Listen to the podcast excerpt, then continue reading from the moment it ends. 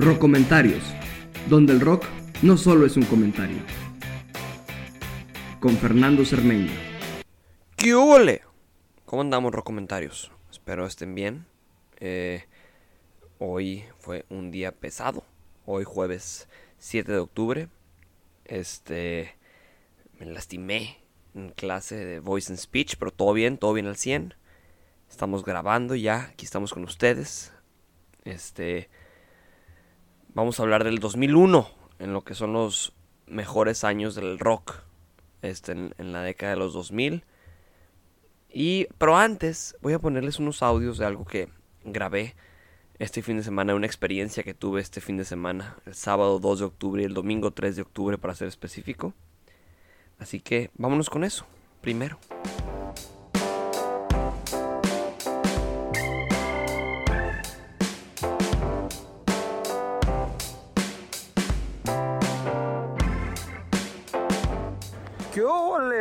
Comentarios.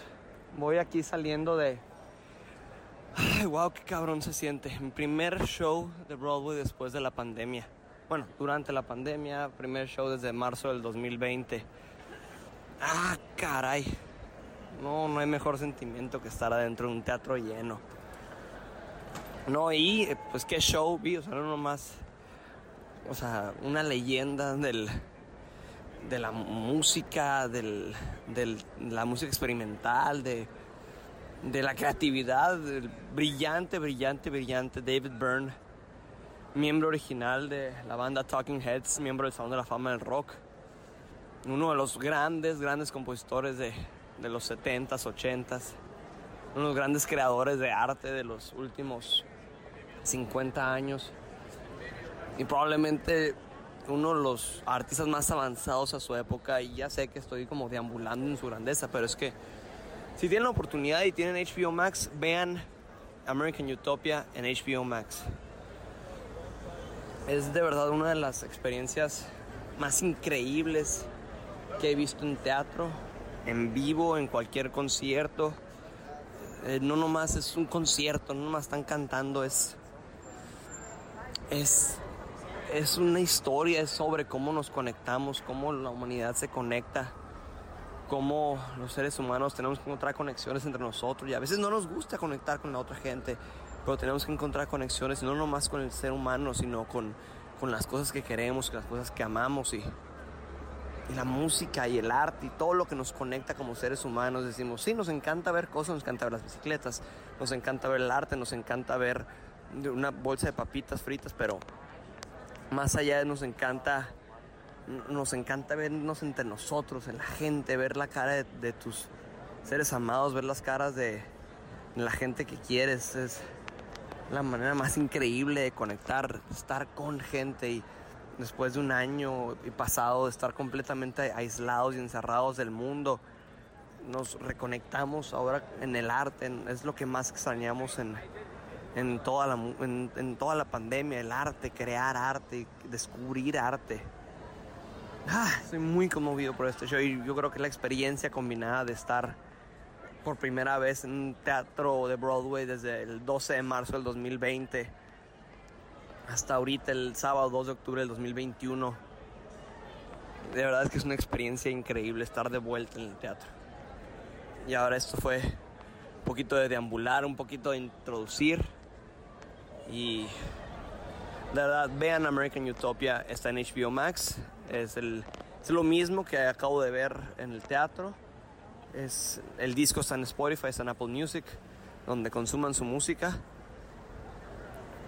Gracias David Byrne, de verdad, por esto, por esta celebración de la vida y una celebración de cómo nos conectamos como seres humanos.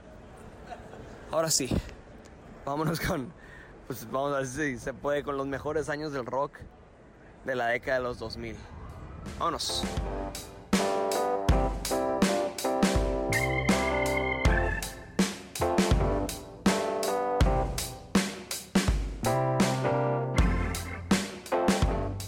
Yo le rock comentarios. Oigan, antes de seguir otra vez con lo de los este los mejores años del rock, pues ahorita venía caminando en la calle 44, vine al bazar de Broadway, al Broadway Flea Market. y veo que un señor se tropieza con su bicicleta y me la acerco a ayudarlo y, no era más ni menos que David Byrne de los Talking Heads. ¡Ah, la madre! No, hombre, no, no. Muy, una suerte increíble que me tocó eso. Que me tocó conocerlo y, pues, poder ayudarlo a levantarse con su bici. No, no, no. Increíble. Le dije que lo mucho que me había gustado su programa, digo, su, su show de, de Broadway. Y que justo lo venía escuchando aquí ahorita en mis audífonos. Y me dijo que muchas gracias y que qué bueno que lo disfruté. Ay, ay. Lo hubiera entrevistado hoy mismo, pero me ganó el nervio. Ya, ahora sí, regresemos con la programación habitual.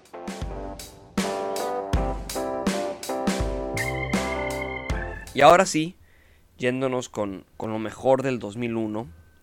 Y pues vámonos directo con los, con los mejores discos del 2001 y porque es uno de los mejores años para la música. Claro, el, el 2001 tuvo uno de, los, uno de los momentos más, pues, más fuertes en la historia. Hay un, un, atentado terrorista contra Estados Unidos en el 11 de septiembre. Y vimos como muchos artistas se reunieron para, para ayudar a las familias de los sobrevivientes del 11 de septiembre. Vimos el The Concert for 9-11 organizado por Paul McCartney con The Who, Eric Clapton, los Rolling Stones, grandes, grandes artistas que se unieron para poder ayudar este, a estas personas que, que, que, perdieron tanto y sufrieron tanto. También vimos la muerte de algunos grandes, grandes, grandes artistas de la música. Joey Ramone, líder de los Ramones a los 49 años. Perry Como a los 88 años. Vemos también a Leon Wilkinson, bajista de, de Leonard Skinner. Fallece George Harrison, miembro fundador de los Beatles a los 58 años a causa de cáncer en el pulmón. Y, en el Salón de la Fama del Rock, esto me gusta, ya saben que me encanta el tema del Salón de la Fama del Rock. Entraron Aerosmith, Solomon Burke, Los Flamingos, Michael Jackson, Queen, Paul Simon, Steely Dan y Richie Valens, el segundo mexicano, el, el segundo y solamente, solamente hay dos mexicanos en el Salón de la Fama del Rock, que son Richie Valens y el legendario Carlos Santana. Y bueno, ahora siguiéndonos con los mejores álbums del, del 2001, el, lugar número 10, un álbum que, pues bueno, algo, algo raro para hacer un, un álbum, ¿no? El mejor álbum, uno de los mejores álbumes del, de la década, pero el álbum Old Brother Where Art Thou, ¿dónde estás hermano? de la película Old Brother Where Art Thou de los hermanos Cohen con George Clooney, John Turturro, Tim Blake Nelson, Tim Blake Nelson y John Goodman. Es una película de, eh, que sitúa en Mississippi durante la Gran Depresión. El, álbum es producido por T-Burn Burnett usando canciones de bluegrass, country, gospel, blues, eh, folk, música folk. Y el álbum fue grabado eh, en, en, en primavera de 1999 para la película y querían hacer algo original y querían hacer algo bueno para esta época y algo muy específico como siempre los hermanos Cohen siendo muy muy específicos con con, con su música y con, y con su cine con artistas como Emily Harris, Ralph Stanley, Chris Sharp, Alison Krauss, Alan Lomax, Rob Block, músicos importantes de, del folk y de la americana. Y también para ser nominado a, al Grammy a Mejor Álbum del Año y aparte ganar el Álbum del Año en el 2002. Y es algo raro para, para un soundtrack, el, el, solamente el segundo soundtrack en hacerlo, que es, a mí se me hace algo de gran relevancia y pues también porque la música, el, bluegrass y el, el country tiene esta influencia que ahora viniendo, ahora otra vez viniendo del grunge, vino esta nueva forma de hacer música y vimos ahora con el estilo del blues y el folk y el bluegrass regresando a la escena.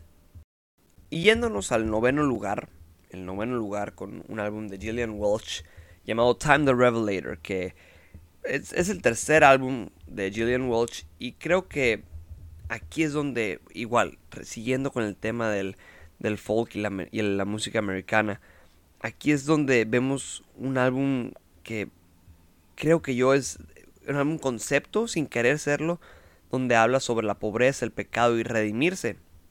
Y este, el dúo de, de Gillian Welch y David Rawlings aquí capturan muy fuerte lo que es esa experiencia en, en la música, que lo vemos en el country, lo vemos en la americana.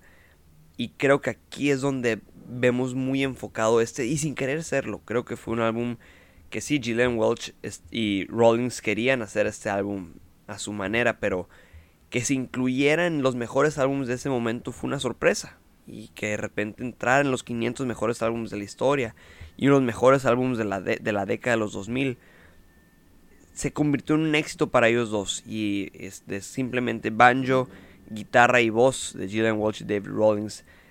Explorando y viendo un poquito más a profundidad lo que el country a veces ignora. Y para mí por eso creo que son los mejores álbumes de ese año, el noveno mejor de ese álbum. De ese año, perdón.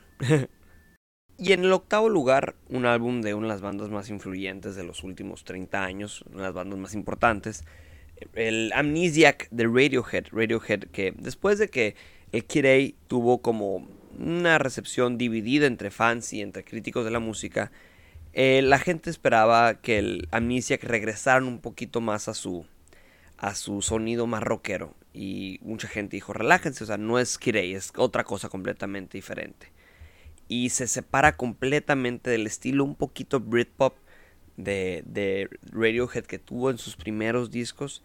Amnesia que es probablemente mucho más cercano a, Straightforward Rock que a diferencia de Kirei, que Kirei es mucho más mucho más yo creo que un álbum experimental para Radiohead y un álbum que definiría un poquito mucho más el sonido de Radiohead. Y, y aquí en, en, perdón, en Amnesiac este, se solidifican mucho más como de una banda atmosférica, mucho más ecléctica, más electrónica, un poquito hasta más paranoica y más, más te, enfrenta. Creo que es el, lo que se puede decir de Radiohead, te enfrenta y específicamente con Amnesiac tiene, ah, creo que es un sonido mucho más rico y mucho más, te captura mucho más rápido. Y claro, tiene una austeridad a diferencia de muchos álbumes, pero es un, un espíritu mucho más humano, creo yo. Aunque sí, tiene eh, eh, algunas canciones electrónicas, Paul Revolving Doors, Like Spinning Plates, es probablemente algo que solamente era para ellos pero creo que es uno de los cambios y cambios de estilo y cambios de diferencia y expansiones dentro de la carrera de Radiohead. Y creo que es un álbum que la verdad tiene que ser revisitado porque no es un álbum tan apreciado como el resto de la discografía de Radiohead. Y en el séptimo lugar tenemos el Green Album de Weezer, el, normalmente llamado Weezer solamente, pero se le conoce como el, Green Album. Y creo que aquí Weezer se demuestra efectivo en, en cómo, sí, no fue tan bien recibido su álbum de 1996 Pinkerton. Después de cinco años, Weezer regresa con, con el Green Album y siendo mucho más fuerte y mucho más poperos que antes. Y creo que tomaron este trauma, de, por decirlo entre comillas, de, de, que su álbum debut no fuera bien recibido, que ahorita es considerado un gran álbum, uno de los grandes álbumes de los noventas. Pero aquí dijeron, vamos a, enfocarnos mucho más en ser creativos y, y, claro, el, rey de, del power pop los produce, que Rico Kasich, líder de The Cars, eh, produciendo este álbum, aquí es un, aquí es el efecto dominó que empieza con Pinkerton, aquí sigue con el Green Album, que se vuelve una banda de nerds vulnerables, básicamente así los considero, de, así considero a Weezer, que son family friendly en pop, pero que también son, saben cómo atacar una canción pop y saben cómo atacar una canción desde el lado popero hacia algo hasta incluso más introspectivo, aunque pensamos que es como, ay, pop lindo y pop este, delicadito. Pero es porque escuchamos canciones como Photograph, Photograph Hashpipe, Island in the Sun, Oh Girlfriend, I Do. Ese tipo de canciones que son canciones bastante profundas y bastante dentro del género power pop bastante sublimes y tienen dentro de su, propia euforia. Tienen dentro de. En, en, en Weezer. Y creo que es una de esas bandas que sí la gente se burla porque son nerds y son como tontones. Pero en realidad es una banda son muy inteligentes y muy conocedores de lo que quieren hacer. Eso es lo que yo considero de Weezer y por eso considero el Green Album de Weezer el número 7 en los mejores álbumes del 2001. Y yéndonos al sexto lugar, eh, tenemos el tercer álbum de The White Stripes, el White Blood Cells, que el, lanzado el 3 de julio del 2001, grabado en menos de una semana en Memphis, Tennessee, producido por Jack White. Eh, fue el álbum, último álbum de The White Stripes lanzado independientemente en Sympathy for the Record Industry. Y tiene, aquí tiene su grande éxito donde se vuelven comercialmente populares y un éxito entre los críticos, el Fell in Love with a Girl. Aquí los White Stripes, bueno, y vemos canciones como Hotel Yorba, Fell in Love with a Girl, Dead Leaves on the Dirty Ground, We're Going to Be Friends. Aquí los, los, White Stripes y específicamente Jack White se posiciona como, ok, este es el nuevo compositor que, es, que hay que escuchar, es el nuevo que hay que reconocer. Y creo que es este, este nuevo, nuevo, sí, como un nuevo Radiohead en que la gente dice, ah, es rock, pero es un rock diferente, pero sí es rock. Y creo que aquí es donde Jack White toma este decir, ok, a lo mejor no estamos acostumbrados a oír este tipo de rock otra vez que otra vez combinamos este sonido de blues, combinamos ese sonido de americana, combinamos ese sonido de folk, pero algo mucho más pesado. Es como si el folk y el country tuvieran un hijo con el punk y el blues, y el blues ahí estuviera metido de alguna manera. Y creo que es, es de estos álbumes perfectos dentro del rock independiente. Y es ¿por qué? Porque aquí es, es Jack White siendo intimidante y junto a, a Meg White. Y los dos creo que generan este, este dúo perfecto dentro del rock. En cuestión de. dentro del punk, vamos a ser más específicos. ¿Por qué? Porque creo que se incluye en ser, en ser ellos mismos y en decir, sí, podemos ser punk, podemos ser independientes, pero podemos también ser comerciales y no tiene nada de malo ser comercial. Y en el quinto lugar, ahora sí vámonos con el top 5, tenemos el álbum debut de la banda Gorillaz, una banda virtual lanzada el 26 de marzo del 2001 por la disquera Parlophone en Inglaterra y Virgin Records en Estados Unidos.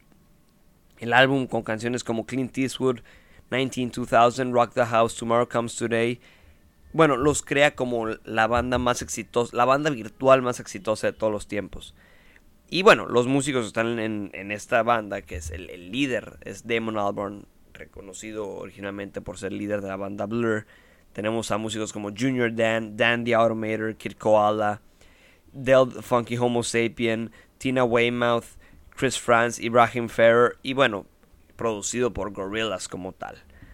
Y si vemos ahora sí que el, tema de la banda virtual fueron recibidos completamente positivos, porque este era un asunto de, de hay una época nueva, y es algo diferente y cómo, y cómo hacer música en una época nueva. Y creo que es este debut que cualquier banda o cualquier músico quisiera, donde exploran sonidos nuevos, pero al mismo tiempo son sonidos que ya existían, pero sonidos que se reinventan para esta época. Y sí, Gorillaz es probablemente una de las bandas más exitosas de todos los tiempos. Y a veces se pierde un poquito en, ah, es que son una caricatura. Y se la juegan entre el rap y el rock y la música electrónica. Creo que aquí el, el garage rock es lo predominante dentro, dentro de Gorillaz y dentro de, de este diseño de, de, hacer su propia banda y crear tu propia banda con, con, lo que tienes y con las herramientas que tienes. Y eso es lo, increíble de Gorillaz, que igual como Jack White, que él literalmente se enseñó a tocar la guitarra con una guitarra que él creó, una guitarra eléctrica que él armó en su garage. Aquí Gorillaz Damon Albarn dice, ok, tengo todas estas herramientas, ¿cómo puedo crear algo nuevo? ¿Cómo puedo crear algo diferente? Y por eso tenemos al Gorillaz, el debut de Gorillaz, el número 5 de los 10 mejores álbumes del 2001. Y yéndonos al cuarto lugar de los mejores álbumes del 2001, tenemos el The Blueprint de Jay-Z, que hace 20 años Jay-Z parecía que iba a ir a la cárcel, muchos raperos lo odiaban, o sea, hablaban mal de él en, en, en, en sus canciones, raperos como Nas, Prodigy, Jadakiss, hablaban mal de él, y este era su sexto álbum, y híjole, estaba batallando Jay-Z para otra vez tomarse y tener esta como, como posición dentro del rap. Ya era un rapero reconocido, pero aquí con The Blueprint se vuelve Jay-Z, el Jay-Z que conocemos hoy. Eh, The Blueprint fue producido por Kanye West, Just Blaze, Timbaland, Trackmasters, Eminem. Y Eminem es el único artista que aparece como colaborador en el álbum. Y hay canciones como Izzo, Hova, Girls, Girls, Girls, Song Cry. Creo que es aquí donde, donde y bueno, Renegade con Eminem, que es donde, donde Jay-Z se vuelve el, el rapero más importante de la historia establece a Kanye West y a Just Blaze como dos de los productores más importantes del hip hop. Pero aquí también el hip hop cambia a ser mucho más. Mucho, cambia de ser algo en el estilo, cambia de ser del soul centric a algo mucho más al sampleo y a maneras diferentes de producir, que no nomás ser algo de, de hacer entre compas y de hacer de la calle, sino que, ok, vamos a crear arte y vamos a crear algo refinado dentro de este hip hop. Y claro, no era algo nuevo eh, tener sampleo de artistas como James Brown. James Brown, que es el artista más ampliado en la historia de, del hip hop. Aquí es donde el The Blueprint revive este sampleo. Y revive que no nomás sea como escuchar un pedazo de una canción, sino se vuelve parte y se vuelve una manera de, de, de instrumentalizar esta, este, este nuevo estilo de música que se estaba reinventando, que se estaba recreando el hip hop a principios de los 2000, que creo que es de los 80, los 80, los 90, los 2000, los 2010 y ahora los 2020, el hip hop se regenera cada vez más y creo que es lo que le hace falta al rock. Creo que necesitamos un artista que vuelva a regenerar el rock y que vuelva a, a disparar, a disparar este, este estilo de música, como lo hizo Jay-Z con The Blueprint. Y en el tercer lugar tenemos uno de los álbumes más importantes, no nomás de, del 2001, pero de del género de la música electrónica, el Discovery de Daft Punk, el segundo álbum del dúo francés, lanzado el 12 de marzo del 2001, que cambia del, del Chicago House, que es este sonido prevalente en el Homework de 1997, a un estilo mucho más inspirado al disco, al garage y al RB y creo que comparamos comparando un poquito el Homework con el Discovery, aquí creo que es el Homework es un poquito más crudo en su manera de hacer música electrónica. El Discovery creo que es un reflejo de, de, la, de cómo hacer música inocentemente, una manera de, de divertirse, en una ah, casi infantil de, de Daft Punk. Y lo vemos en, en sus videos, lo vemos en sus canciones. Y canciones, bueno, tenemos One More Time, Aerodynamic, Digital, Love, Something About Us, Face to Face. Creo que es un álbum mucho, mucho más este, relajado en comparación con Homework.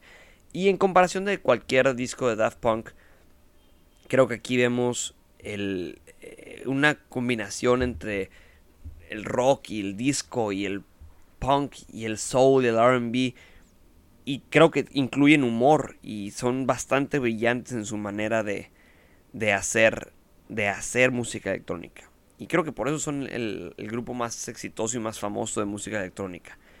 Daft Punk, el, Overthink de Daft, perdón, ah, el, el Discovery de Daft Punk es probablemente su más brillante en cuestión de que de, de, una luminosidad dentro de la música su álbum más grande sí creo yo que es su mejor álbum que el, el, el, video de One More Time siempre va a ser como en nuestra en nuestra cabeza millennial ahí va a estar grabado para siempre este video anime de donde se vuelven gigantes Daft Punk se vuelven gigantes dentro del género y dentro de la historia de la música y todos esos, sonidos robóticos y vemos en su, en su música, creo que se definen después con el Random Access Memories, crean como un conjunto. El Discovery y el Random Access Memories creo que van de la mano en la manera en que están buscando y escarbando dentro del género de la música electrónica y dentro de la música disco. Y en el segundo lugar tenemos a nada más ni nada menos que el mejor compositor de la historia de la música popular y del rock y del folk y de cualquier cosa. El Love and Theft de Bob Dylan que Love and Theft comienza y termina con muerte. Y en Tweedledee, Tweedledum La primera canción hable, eh, termina con un hombre muriendo en una fiesta de Mardi Gras, mientras la última canción, Sugar Baby, termina con la muerte de alguien de un corazón roto. Y el álbum, el álbum número 31 de Bob Dylan, lanzado el 11 de septiembre del 2001, Dylan explora la muerte completamente. Y es este... Todavía hay como un, un optimismo y una como prueba de que todavía hay algo dentro de su corazón. Love and Theft creo que es, es algo predecible dentro de Bob Dylan, pero al mismo tiempo es sorprendente. Porque después de venir de los noventas y los, los ochentas, que fue una década bastante desastrosa para Bob Dylan, los noventas donde otra vez regresa y otra vez vemos esta euforia por, por Bob Dylan, creo que aquí es donde su voz se vuelve algo completamente diferente dentro de su mismo estilo. Y con canciones que, ah, bueno, y vemos producido por, por Jack Frost, ¿no? Bob Dylan y con canciones como Mississippi Summer Days, Tweedledee and Tweedledum, Sugar Baby, High Water for Charlie Patton. Todo esto vemos que Bob Dylan estaba listo para seguir creciendo, estaba listo para entrar a una nueva década. Y es probablemente impredecible para Bob Dylan, pero completamente predecible. En la mejor manera, no quiero decir, es algo predecible para Dylan, pero aquí se vuelve un álbum clásico de Dylan uno de los mejores álbumes de, de, su carrera y, y de verdad creo que para mí es algo difícil definir el, el, Love and Theft de Bob Dylan porque creo que es todo lo que esperas de Bob Dylan, pero al mismo tiempo es nada de lo que había hecho, parecía que iba a llegar a ser esto. Es como así, ah, claro, es un álbum de Bob Dylan, es un álbum clásico Bob Dylan.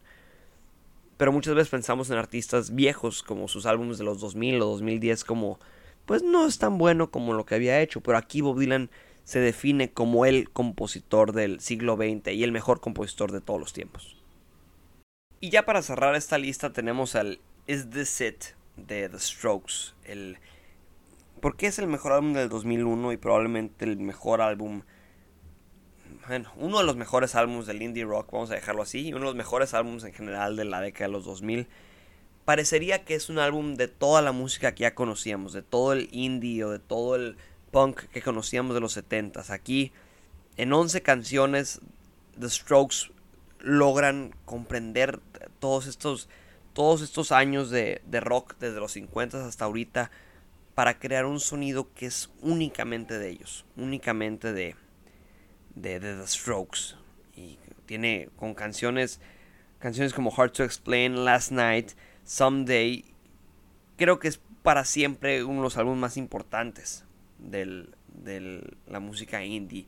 Y más allá de los White Stripes, más allá de, de, de cualquier banda indie que lo, salía en los 2000, creo que The Strokes es la banda que reúne todo el rock y todo el rock ya hecho y todo el punk ya hecho y toda la música independiente ya hecha y reúne algo punk, algo brillante, algo hasta casi casi tiene soul, es completamente clásico. Saben cómo generar, saben cómo combinar, perdón, lo clásico del rock con algo nuevo, una voz nueva. Eso, eso es lo que digo yo que falta ahorita. Necesitamos unos nuevos, nuevos strokes que... Y no una banda que copia los strokes o una banda que se parece a los strokes. Pero necesitamos algo que revitalice el rock. Esto fue lo que hicieron los strokes en el 2001.